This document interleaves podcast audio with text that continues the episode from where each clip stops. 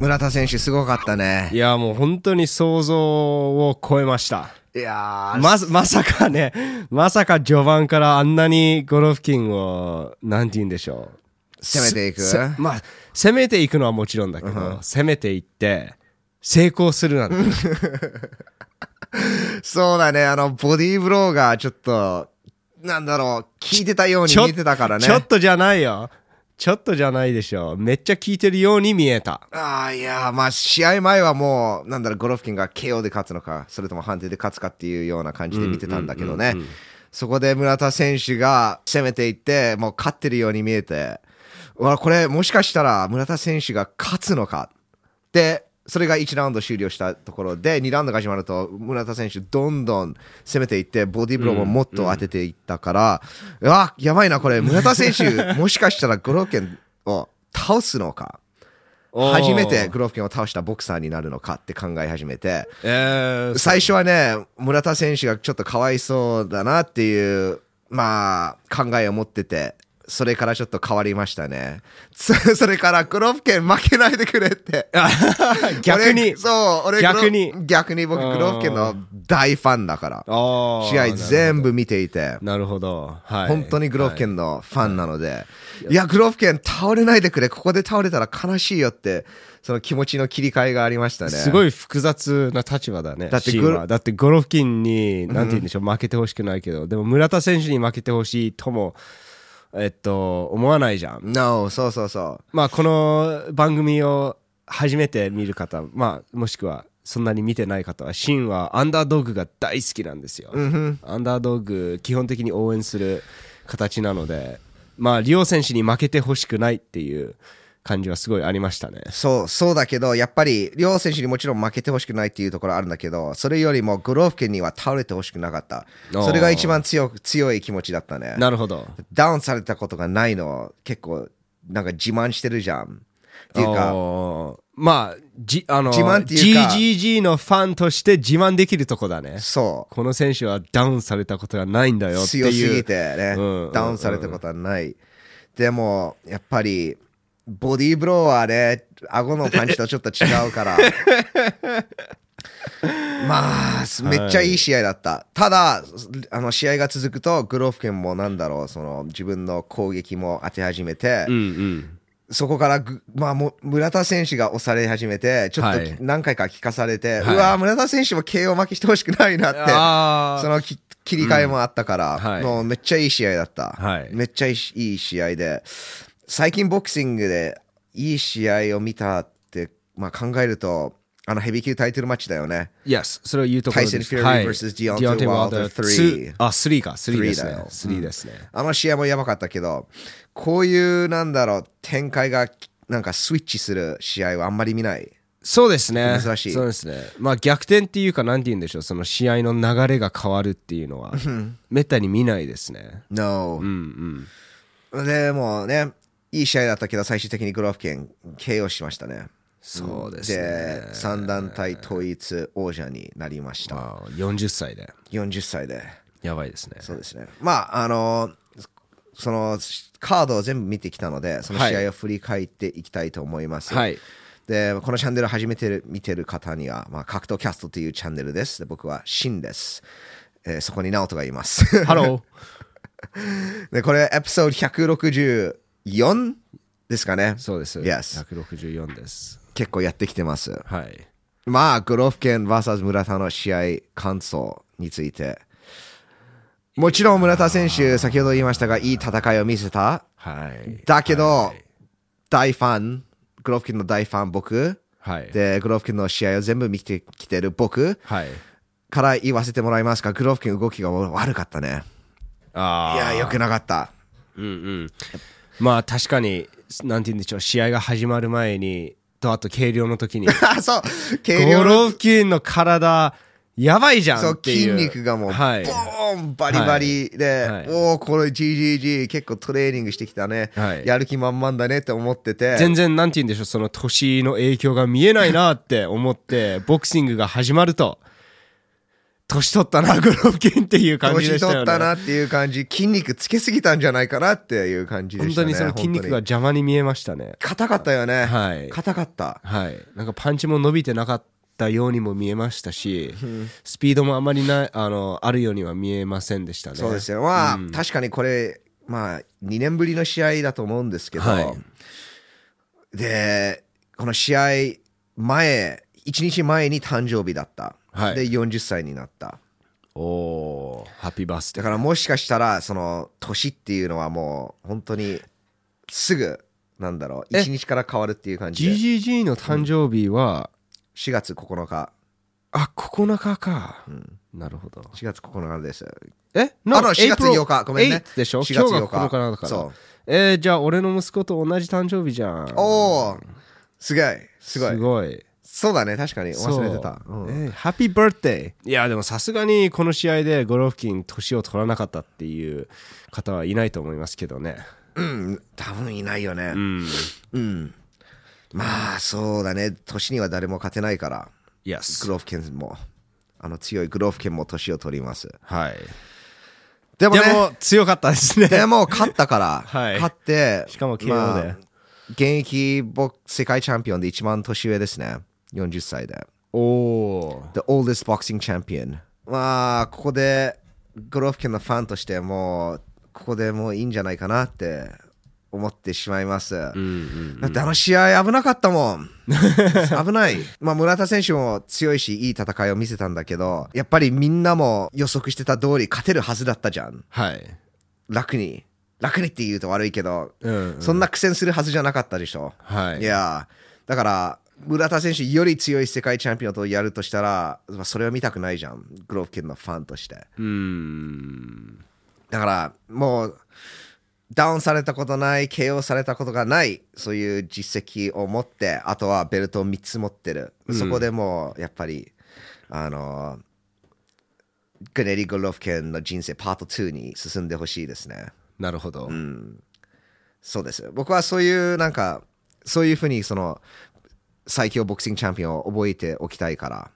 例えばモハメラ・アリーねモハメラ・アリー最後の2試合はきつかったじゃんはいいや前世紀のモハメラ・アリーじゃなかったけどまあその時期がも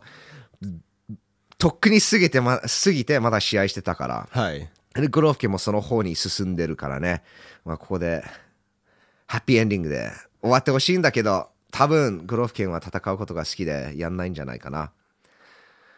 まああのー先ほど僕たちにとってなんかグローフ家強い次の日あれどうしたんだろうっていうなんかそういう風に見えるんだけど彼のトレーナーとかは全部見れてるはずじゃん、そうですね、うん、マネージャーとかも、はいだからそういうところで、まあ、自分を信用してるチームが大事なんじゃないかなってはい思う、ただね本人がやりたいと何とも言えないからそうですねでもさすがにグローフ県とグローフ県のチームもこんなに苦戦すると思ってなかったでしょそれはどうなんでしょうねまあうんそういう考え方もあると思いますでもやっぱり村田選手にやっぱりリスペクトを示さないといけないですねすごいいい戦いをしましたし、ゴロフキンというなんていうのそういう偉大な存在にすごい立ち向かって勝ちに行きましたでホームですしわかんないその、この村田選手今回の村田選手は本当に強かったと思いますそう村田選手は強かったのでも村田選手を GGG って比べてないの GGG を GGG と比べてるのはいわかるグローフ県を2年前のグローフ県と比べると違う人間でも違う相手でもあありますよ。うん、でも動きは動きじゃん、そう動ですきはね。動きで動きは今回あんまり良くなかったはい。いやーすまあそれは僕のえっと感想です なるそうほど。まあここで引退してほしいというう。わーもうやんないって分かってるけど勝ち逃げてほしいっていうことですね。そうですねボクシングに勝ってほしいね、うーん、なるほど。Question。えっ、と、まあ次戦うとしたら、まあカネロとかだったら、それ結構盛り上がってたんですよゴロフケンがここ勝てばはい。でカネロがあのディビーボンに勝てばはい。次の試合に勝てば、はいあーストリプル、トリロジー、取り入れられちゃうね、カネロ vs ゴネリ・ゴロフケンパート3が見れるっていうのはちょっと盛り上がってたんだけど多分この、まあか、アメリカがこの試合を見るといや、まあ、やっぱりちょっと難しいんじゃないかなっていう言われると思なるほどまあそれは何を言われるかわかんないですけどもしその試合だったらいいと思わないだってね、 No 4000万ドルののファイトマネーが入るとさ、 No 別にいい じゃんうまあお金を考えるとねでもレガシーを考えるとそあうですねんまりそれは好きじゃないです、まあレガシー VS お金っていうことになりますね、皆さんだったらどうします かね皆さんお金選ぶよ4000万ドルか一度もダウンされたことないノックアウトされたことないあとだって2回戦ってて、まあ一応判定負け、1回でドロー1回でしょ。でも僕はまだカネロ、GGG カネロに一度は勝ったと思考えてる。それは絶対に最初の試合の方ですか Yes 絶うん勝ったと思った。で、2回目は、はちょっとドローでもいいかなって。はい僕、カネロも好きなんだけど、はい正直な感感想でそう思ってるから、そういうふうにお、その2試合があって、す最後の3回はボロボロ KO 負けしたらそれもうなくなるじゃん。なるほどそれそういう意味でやってほしくないね。まあそれをカネロにあげるためにカネロは莫大なファイトマニーをくれるわけですよ、うんふんそうだね。でも盛り上がるのかなこれこのパフォーマンスを見たアメリカのボクシングファンは。まあアメリカのボクシングコミュニティによりますよね GGG まだいけるっしょっていうエキスパートたちがいればまあファンもそれに乗っかりたいんじゃないですまあ、かフね、ァンはこの試合をもう圧勝するグネリ・グラフケンを考えてたのはい僕たちみたいに はい僕はグラフケン判定まで行くあーで判定で勝つと思ってたはい村田選手打たれ強いからはいでも、そうだね、わかんない。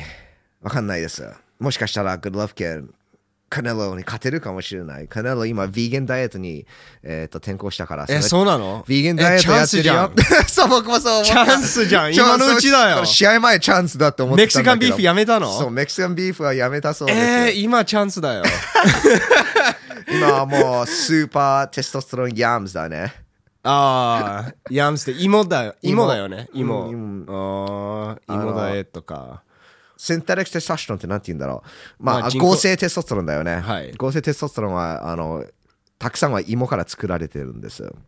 えー、そうなんだヤームズや、ヤームズから作られて動る。物じゃないんだ No 動物の方が珍しい。今はどうかわかんないんだけど、ヤームズから作られてるのが多くて。はだかあら、カナダを次捕まったら、It was tainted yams だよ。そうだね、メキシコの芋ですよ。 でもね、め ねべまあ冗談だけど、メキシカンビーフやめ たまあまあ、そうそうそう。まあまあまあ、そうですよね。でも、いや、あの、GGG は、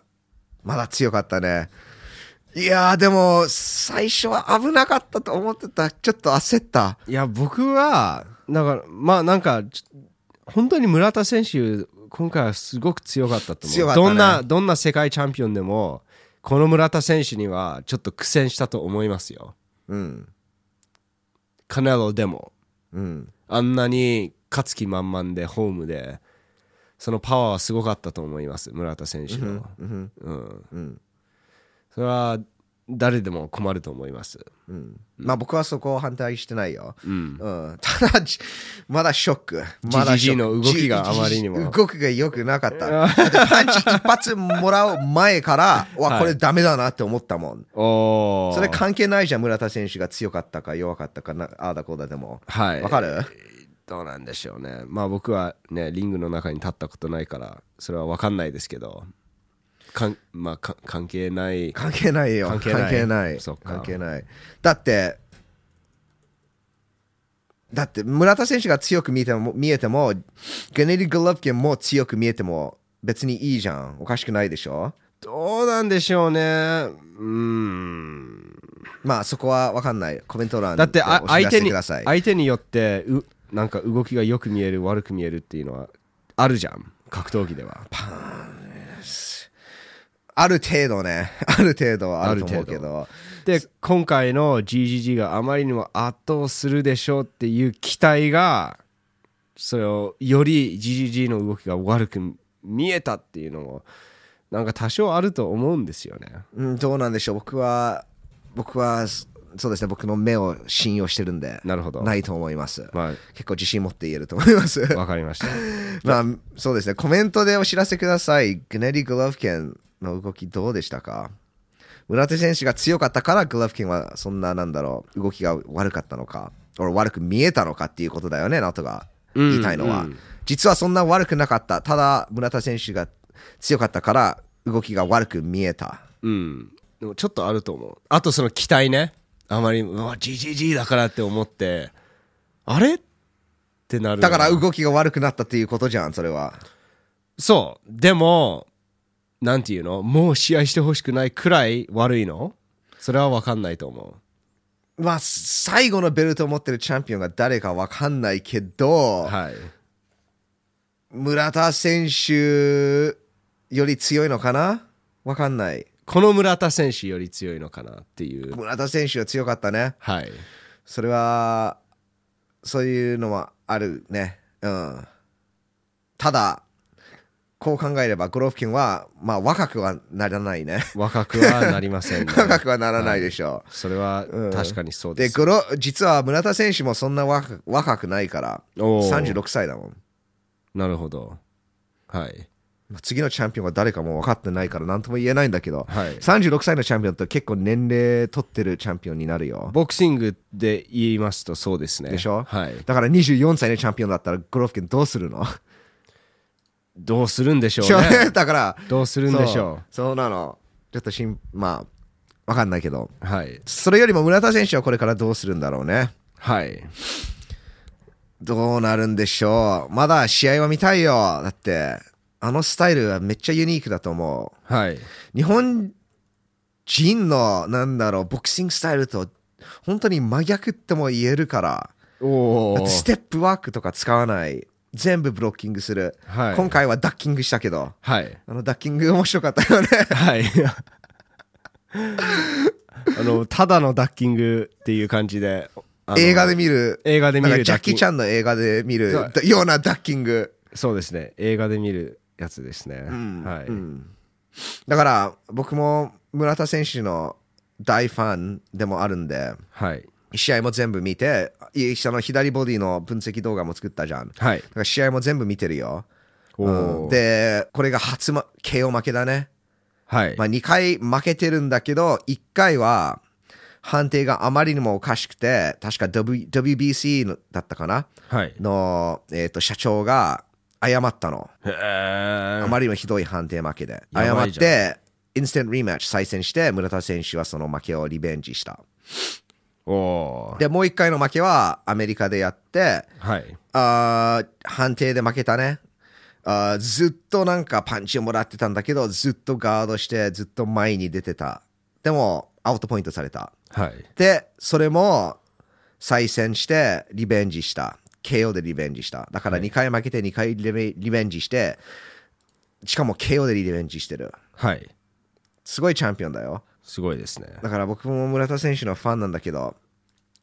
で、日本も、おあの、代表として戦ってたから、勝ってほしいところはあったんですよ。でも、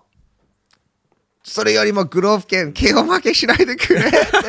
そこがまだ、まだショック。はいあえっと、見るミドル級の王者たちあ、。オッケー。今、ベグローフ県が3つ持ってるからね。 3つなんですかいや、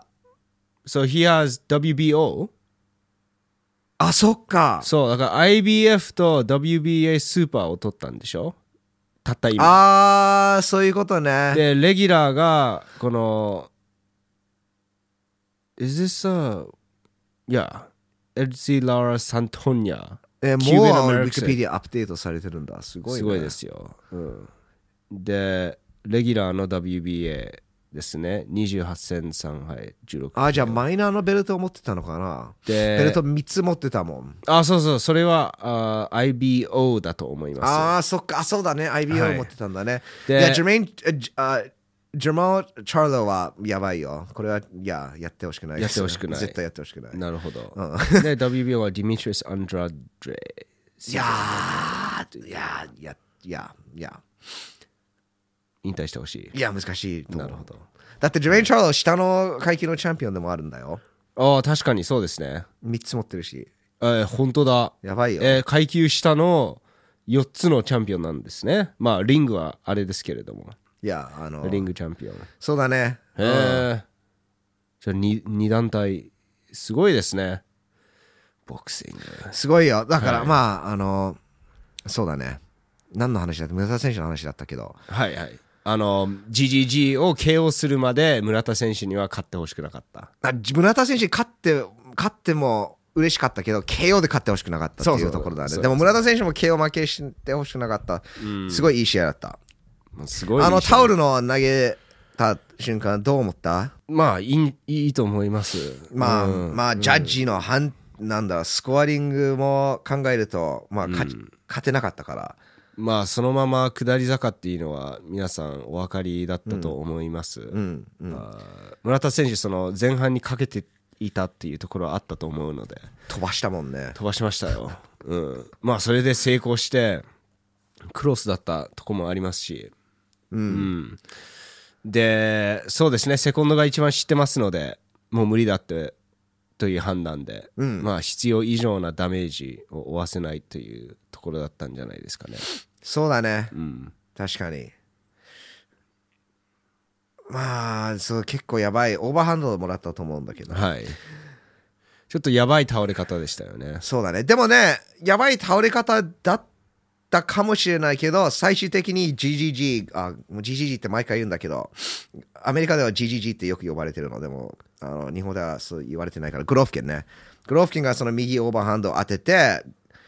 村田選手が効かされたじゃん。うん。で、振り向いて、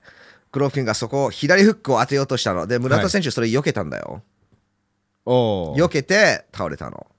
えーだから、んまだ、いけ、戦い続けたかったらできたと思あう。ーただ、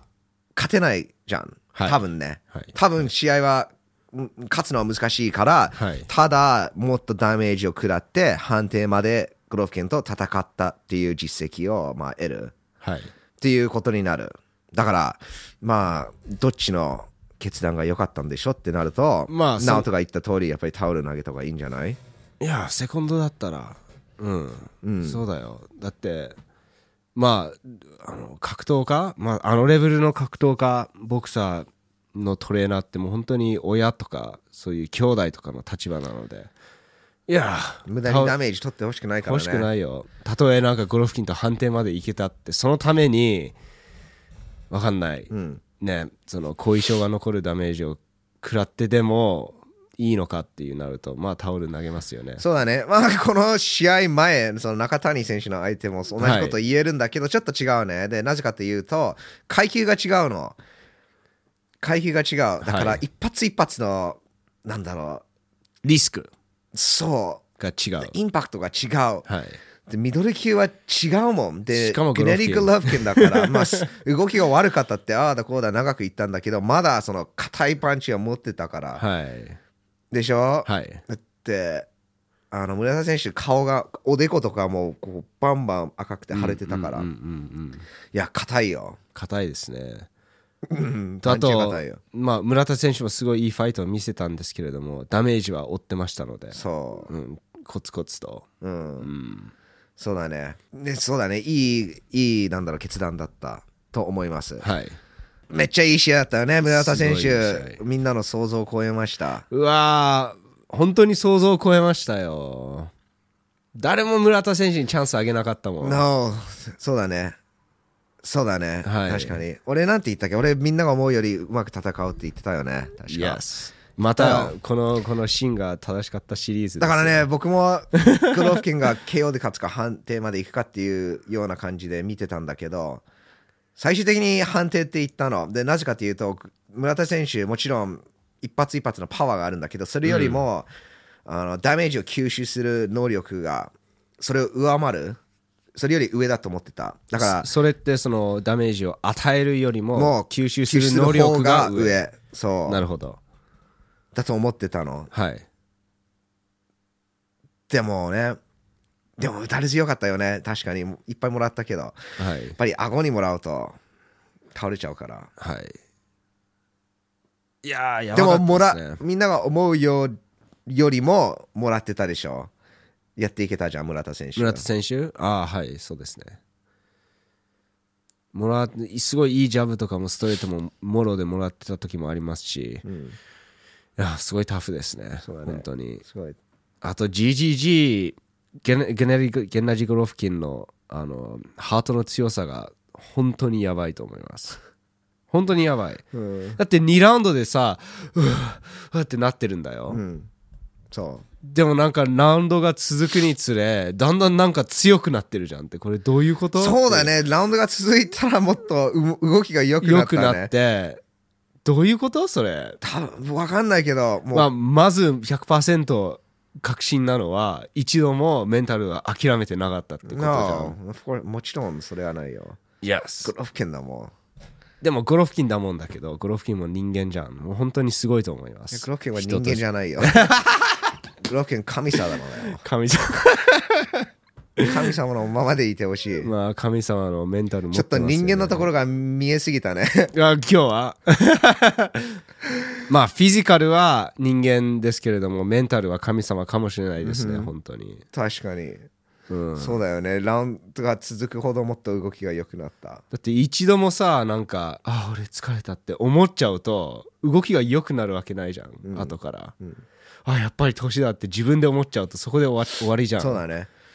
でも本当に動きが変わったねだって最初はもうこのまま硬く硬いまま動いてなかったんだけどはいなんだ4ラウンド5ラウンドぐらいかな足が動いたのねこうふふなんかリズムがついたはいあれどうなってるんだろうどうなってるんだろうねだから体重つけすぎたんじゃないリカバリーしすぎたかもあーだってぜその前日が誕生日だったんでしょ、はい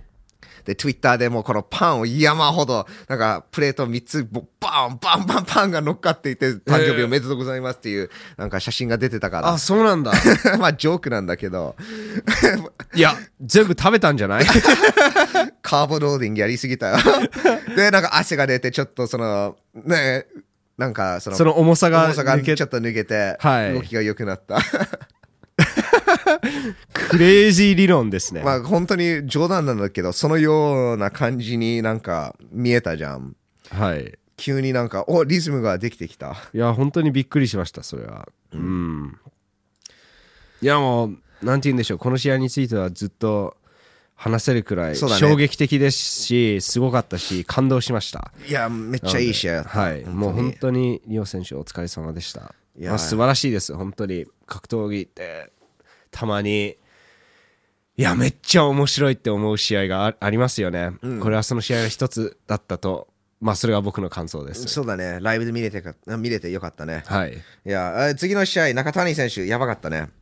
強いよいや、やばいよ。だって、なんか、いろいろ試してましたっていう試合で、あれだもん。 強すぎるよねいろいろ、いろいでろ。もいいろいろ試してたもんね最初はこのアウトファイトやってや、井上チャンプもそう次はもうちょっ言とてました中に入って、はいインファイトやってはい。でも対戦相手も打たれ強かったねそうですね。山内亮太選手ねはい。いやはい。タフだったしハートも強かった、はい。うん、ただ中谷選手もうテクニックとか技が多すぎてはい。なんなんリズムも変えるしはい。コンビネーションもいろいろ出すし戦い方も変えるじゃん戦うで 距離も途。途中から前に出て押し、なんかインファイトで押し返すような戦いを見せてはい。それからまた切り替えてアウトファイトで倒したんでしょ、まあはい僕の覚えてる範囲で はそうですね。最初アウトファイトで、次はインファイトで、で、最終的にアウトファイトで倒したように見えました。そう、はい。まあまあまあもちろんその実力の差はちょっとあったけどそうですね。1ラウンドからもう思いっきりワンツー入れてましたあもあんね。 1ラウンドからそう思いっきりワンツーが入ったからねでやっぱりそういうそのようなパンチを最初から当てられるっていうことはまあそのレベルの差があるって言うしかないよね、うんだって自分、例えば自分より上手い選手とスパーリングするとなんか急にパーンってなんか当てられるじゃんで今何だったっていう感じであそう今何だったモていうーのドがあちょでっともあなんりかままっしすぐたね入ってたからこうガードを閉めようって閉めたら次は回ってポーンってなんかもらうあやばいなうんうんでこっちも注意しないといけないで次はボディもらっておうーんじゃあこっちもやんないといけないっていう、はいそのようななんだろう中谷選手の相手はそんな感じに見えたからはい山口選手でも頑張りましたね本当にそうよく戦ったねよく戦いましたよでその右ボディが成功してましたね最初ねよく当てたよあの山内当てたよね選手の、はい右ボディもでもさ最後の方ではもうそれでそれも防いじゃってうんうんあー最後 TKO いやはいまだ無敗です強い強やばいいねですねはい面白いねそのアメリカのボクシングについて話してたじゃん試合後あそう試合あそうなんそうなんだその言ってなかった試合中僕とシンがなんか話してたあの中谷選手が中谷選手は言ってたんですねアメリカのなんか言ってなかった俺のあ勘違いかなえっとそのそれアッパーのはア話をしてたッパーの話でしたねうんうんうんアッパーの打ち方アッパーの打ち方があの距離じゃ力が入んないでしょって井上チャンプが言って、ああそうですねでもちょっと打ち方が日本人選手と違う打ち方なんですよっていう感じのそう言ってたよねはいうんっていうようなこと言ってましたねでも試合中で僕思ったんですけどその中谷選手って全然日本人のあボクシングスタイルじゃないように見えました、うんそれは本当にそれはなんて言うんでしょうねそのなんかあ足の使い方かな、んがアメリカンスタイルうんのように見えたうんいや説明しづらいでしょー説明しづらいけ どまあ一言であのなんて言うのえっとまとめるならスピードに頼らないステップワークかな、うんうんうんまあ確かにずっとスムーズに動くよねそうですね流れる動きなんですそういやいやわかるわ、うんかるよ例えばい井上パウン for パウン No.5 ですよねああわかんないけどトップ5井上選手、ん井上尚弥はん日本人スタイルのステップワークだと僕は思っていますまあもうそそのうきだもんキレでそのなんていうのそのインアウトうんっていう回るインアウトそのキレで動くステップワーク、うんでもアメリカの選手ってその動きが止まらないっていうかうんっていうスタイルなんじゃないかなって思いますね。そうだねまあフィリピンもその日本人のスタイルに似てるよねはいどっ。ちかっていうとはい。例えばマニパキャオそうですね。でアメリカンスタイルがフロイドみたいなフロイド、あー Earl Spence クロフォー Jr. ド、エロー・スペンス、そうですね。いっぱいいますね、アメリカのチャンピオン、 ブルナード・ハプキンズ。Like そういう、いっぱいいるんですけど、その、なんていう、その流れるようなフットワークが中谷選手にも見える、見えたように僕には見えました。うん面白いね面白いね確かにあるかもしれなんかあるかもしれない、で最後の試合は、えー、と伊藤正幸 VS 吉野えー総一郎この試合もなんていうまんでしょうもう最初から打ち合いだったり ね2人とも同じ距離が好きだったっていう感じではい。やっぱりでその意味はまあ自分が当てるパンチがここだで相手も同じ距離でパンチを打つから、そこから離れないの2人ともそこで OK だから はい。だからそこから離れないでずっともうここでキープして打ち合ってたもう本当にロボットファイティングみたいロボットファイティングとも言えるよね例えばリングがハーフサイズでも同じ試合が見れたかもしれなな。い確かにそうですね。うんいや、すごい、すごい、なんて言うんでしょう。打ち合いでしたね。最初から最後まで。最初から最後まで、うんよくあんなに手数が多いのに、クリーンヒットが少ないっていうか、なんて言うんでしょう、ね。ガードなかったよね、はい。うんで最終的にそうだねバッティングが2回あってカットが開いてそうだねあの判定でえっ、とあ吉野選手が勝ちましたはい。この試合見て面白いポイントがあってそれはそのオープンスコアリングだね、はい4ラウンドと8ラウンドにジャッジの、えー、と判定が、えー、といみんなに発表されたんですただその後の試合はなかったよね確かにそうですね。なんでなんでしょまあ、その試合、う、まあ、世界タイトルマッチじゃなかったから確かに、確かに、それはあるかもしれないですね。うんでもそれがあることによって選手はあここ次の4ラウンド取んないといけないって分かるじゃんはい。はい。そういうところでいいんじゃないかなと思うけどおでもどっちかというとその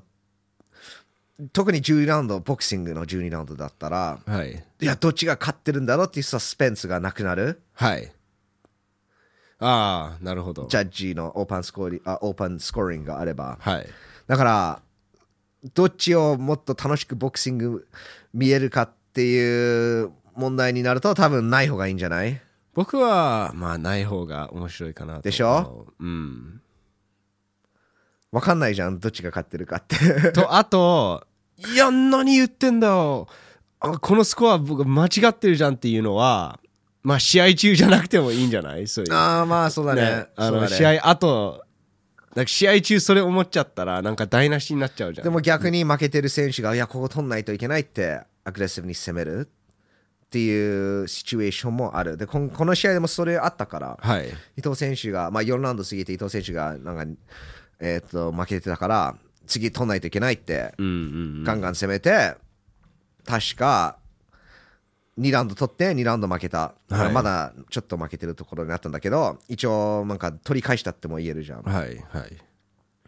そう,、そうですねいうなんだろうどちらがいいボんでクしシょングの面白うねさを出すっていうのもあるから、はいまあどっちの方がいいんでしょまあこれはもう意見ですよねうそうだね確かに、まあ全体的に素晴らしい、えーカードでした。で、僕の意見なんですけども、こう3試合、いはいいし、いい試合を3つが一番いいね。はいなんだろう。井上尚弥 vs ディパイエンのカードって、試合多かったけど、いい試合が少なかったじゃん、正直に言うと。そうなんですよね結構一方的な展開の試合がたくさんあって。まあ厳密に言いますとメインイベントの井上尚弥 VS アランディ・パイエンもその試合の一つになっちゃうんですけれどもねまあそれはもうまあしょうがないですよね、国に入れなかったっていうのがすごいあるので、そうだね。まあでもね実際はだだ両方とも本当なので、It is 一方的だったまあね。確かに。そうですね。でもこのイーブンファイト誰が勝つのかわからないヒリヒリハラハラを3試合だけでもあればもう全然よりすごいイベント僕になはるそっていちうの方が好きだと思う。あ好きです。そのか試合の数よりも。風より質いやー、絶対いいです。間違いないですね。はいまあ、あの、今日は、えっと、こんな感じで終わりにしたいと思います。なんかありますかいやボクシング最高ですねボクシング、今日のボクシングは良かったね。はい、はい、 楽しかったです。あ井上尚弥 VS ノニトデネル2も楽しみです。あれも絶対いいイベントになエるロスペンス VS ウガスも楽しみですね。おーいやー、ボクシングも。怪物でしょみんなそうだね。怪物だよそうだね。やっぱり強い者同士の試合は面白い。はい面白いです。えっ、と、皆さんも、えっ、と、ボクシング、そして格闘技を楽しんでいきましょう。えーここまで見てくれてありがとうございます。あ、で、あの、僕たちのチャンネルで、あの、Thanks Button っていうものがあるんです。えっ、と、下のところに、このハートマークっていうようなボタンなんですけども、それをクリックすると、まあ、あの、なんて言うんでしょう。寄付かなドネーションっていうことそうですよねまあ、はいチャンネルをサポートできるっていうような、まだ YouTube の、あのー素晴らしい機能ですねそうですね。はいなので、あの、このチャンネル、好きだったら、この動画が面白いと思ったら、えっ、と、ぜひ、えーサポートしてください。よろしくお願いします。よろしくお願いいたしますえー次のエピソードは何なんだろう ?UFC だよねあ、違った。次のエピソードは、天心 VS タケルの、えーと記者会見になるよね。えそう Yeah. UFC 先にやんないだって明日だもあ、uh, we'll see, we'll see. んはい多分、まあ、えっ、と、それはお楽しみにしてくまだあさい。いずどれっちなんでしょういずれ両方出ますよ いずれ両方出ます。えいずーれと両そ方うで出ますすね。それを見逃さないようにチャンネル登録ボタンをスマッシュしてください。いいねボタンスマッシュしてください。We'll see you again soon. またお会いしましょう。バイバイ。